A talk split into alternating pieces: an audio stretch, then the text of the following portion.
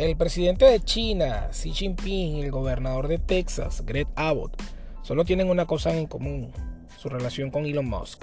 El Estado norteamericano se ha portado bien con el fabricante de coches eléctricos, al igual que lo ha hecho la República Popular de China. Musk, que también se ha lanzado a la popular red social Twitter, probablemente siga siendo un amigo solicito de ambos.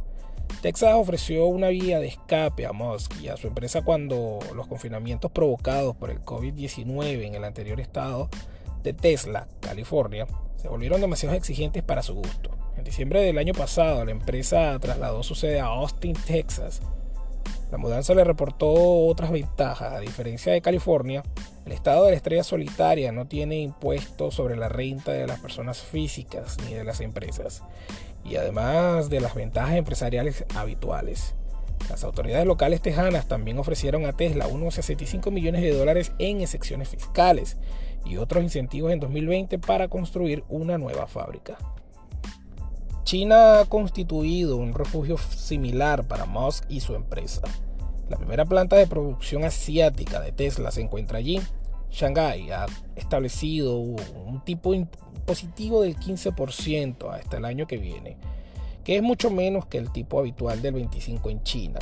El fabricante de automóviles depende de la región, ya que allí genera cerca de la mitad de su producción total y logra en torno al 25% de las ventas globales en todo el grupo. En cambio, Musk ha mostrado su lealtad a Pekín. El año pasado, Nike, HM, Calvin Klein fueron algunas de las marcas que sufrieron boicoteos en la República Popular China, tras expresar su preocupación por los presuntos trabajos forzados de los musulmanes, pero Musk fue en la otra dirección y abrió un concesionario en la provincia de Xinjiang. Por ahora Texas parece seguir esforzándose para contentar a Musk. El fiscal general Ken Paxton está iniciando una investigación sobre si Twitter facilitó datos falsos sobre bots en su composición de usuarios. Es una queja en el que el hombre más rico del mundo ha utilizado para intentar echarse atrás en un acuerdo de 44 mil millones de dólares para la compra de la red social.